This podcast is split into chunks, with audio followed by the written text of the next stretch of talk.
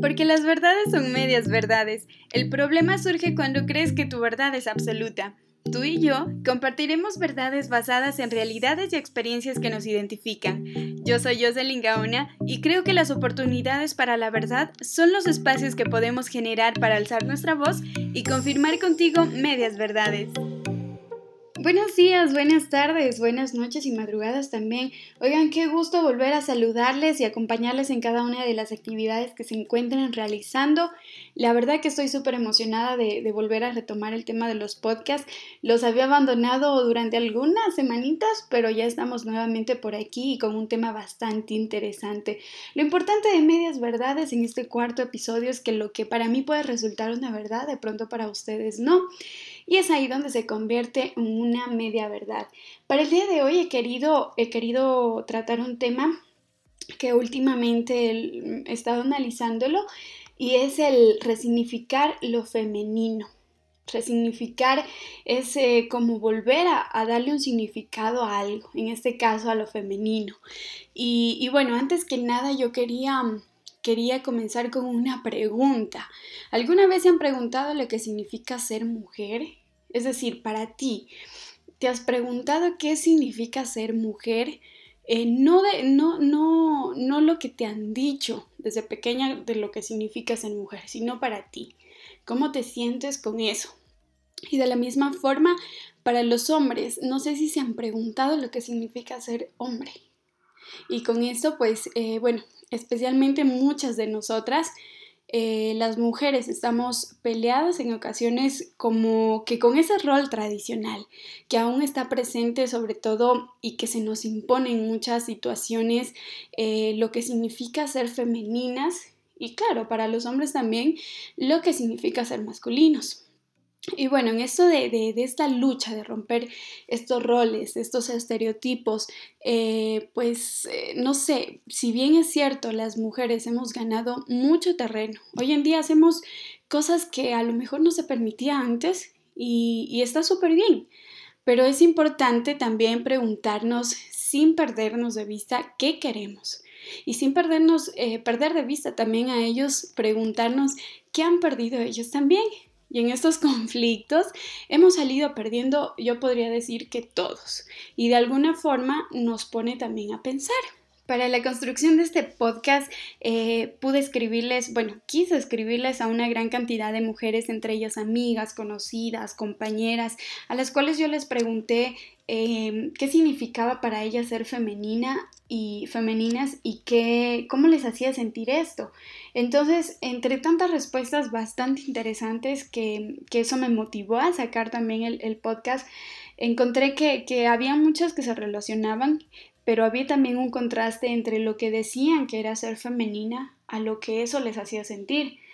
Y, bueno, para muchas de ellas también eh, estaba muy de acuerdo en que, en que el concepto era un concepto creado eh, por una sociedad en la que de alguna forma eh, esto hacía que, que se mantenga cierta opresión, especialmente con la mujer y que eh, siempre se la ha relacionado con ella de una forma, eh, por ejemplo, suave, a lo delicado, a lo dulce, a, cómo se tienen que vestir, cómo tienen que hablar, cómo tienen que caminar y entre algunas otras cosas que, que la verdad eh, no estaban de acuerdo con que, con que eso pueda ser lo femenino, porque el término ser femenina, como, como me mencionaban, las hacía sentir discriminadas porque no siempre, no siempre eh, uno se puede sentir femenina. De hecho, uno puede ver una mujer y puede sentir que es mucho más femenina que uno porque eh, a lo mejor se preocupa mucho más por la imagen o alguna cosa, pero no, no es, eh, no tiene por qué ser así. O sea, no, no significa que yo tengo algo malo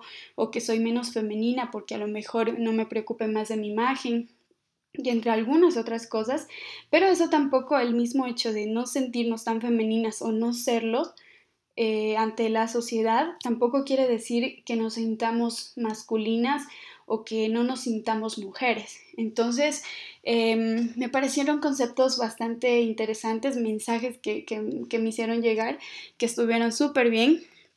Y, y, es, una, es nuestra tarea individual, sobre todo, salir como que de esas celdas de, de esos contextos opresores, como les mencionaba, Porque, por ejemplo, una vez, este, bueno, fuera del tema opresor, eh, escuché a, varios compañeros hombres que, bueno, entre ellos eh, me llamó mucho la atención también el tema de que uno de ellos decía, a mí me gusta que una mujer eh, sea bastante femenina. Y claro, o sea, yo me puse a pensar en el hecho de que, eh, no porque yo le quiera gustar a mi amigo, ¿no? Pero, pero sí como una cuestión de yo seré lo bastante femenina como para que eh, alguien que le pueda gustar una mujer muy femenina se pueda fijar. Y son preguntas que de pronto alguna vez nos hicimos de que, a ver, ¿qué tan femeninas somos? Y, bueno, eso, eso la verdad que me llamó la atención. Para este podcast también eh, quise, quise sobre todo eh, consultar, googlear muchos conceptos para, para conocer más de, cómo se define este tema. Y estoy segura que, que muchas de, de, ustedes a quienes pregunté, les hice esa pregunta, eh, hicieron lo mismo, porque, por cierto, muchos me, me dijeron, no sé qué responderte, no, no tengo las palabras para decirte lo que significa para mí ser femenina.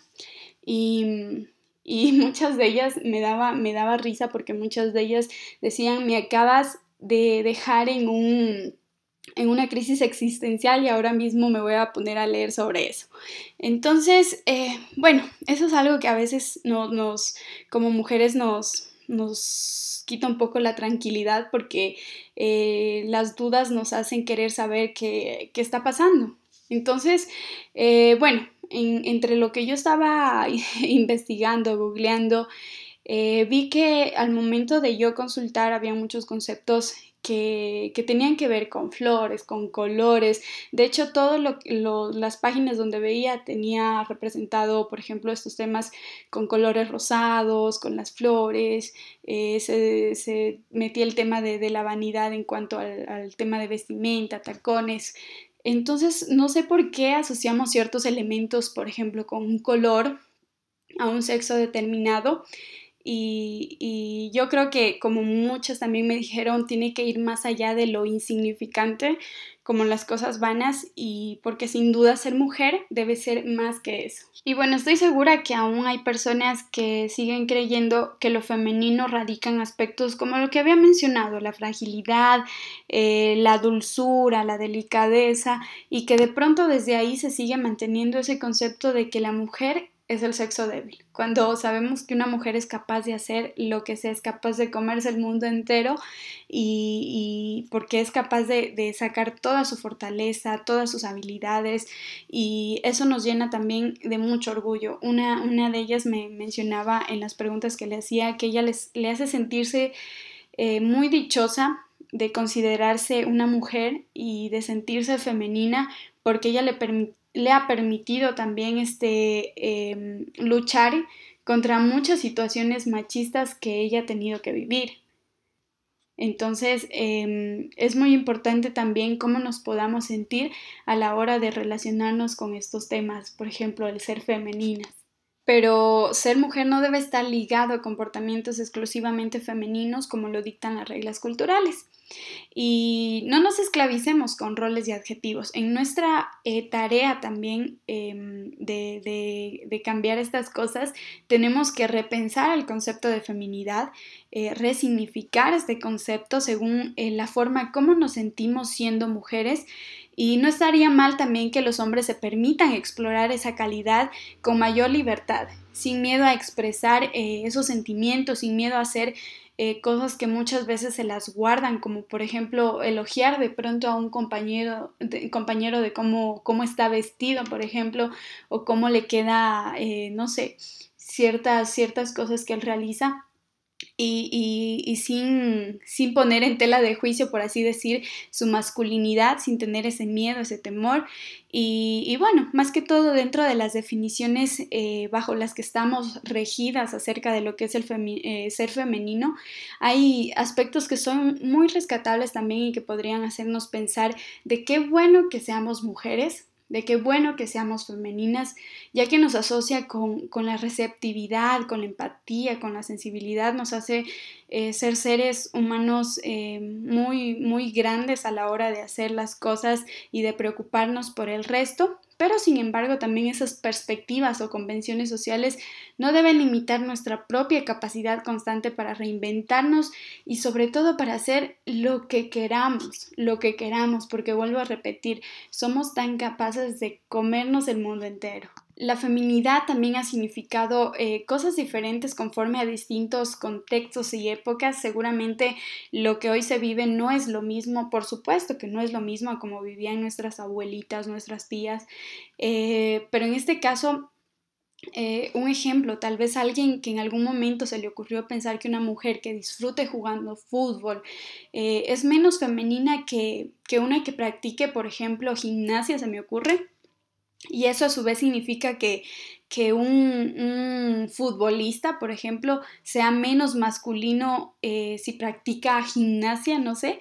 Y bajo esta lógica, estas preguntas eh, que, que, suelen resultar complejas eh, porque en definitiva, claro, las costumbres que se atribuyen a un solo sexo pueden poner eh, en aparente desventaja a ambos. De hecho, como lo mencionaba en un inicio, estoy segura que esto nos ha perjudicado a todos y, será que el concepto, no sé, de feminidad se creó como para limpiar, eh, perdón, para limitar de lo que podemos ver, de lo que podemos hacer, de todas las capacidades y habilidades que podemos mostrar no sé, pero en todo caso ser menos femenina de lo que, de lo que nuestra sociedad dicta no tiene absolutamente nada de malo.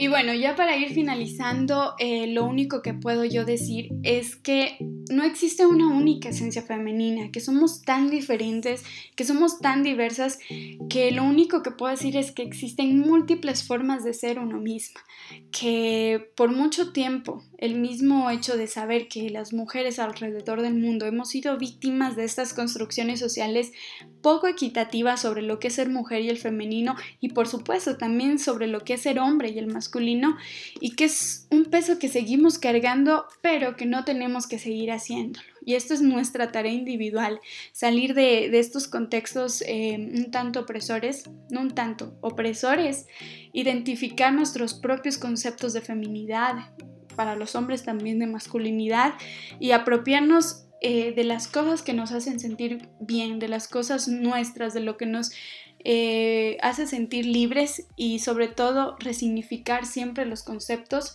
que nos siguen eh, definiendo y que no nos hacen bien. Muchísimas gracias por estar conectada, conectado. Es un placer poder tenerte y te espero también en un próximo episodio de Medias Verdades, donde a lo mejor tu verdad y la mía pueden ser iguales o no, y es ahí cuando se convierten en medias verdades.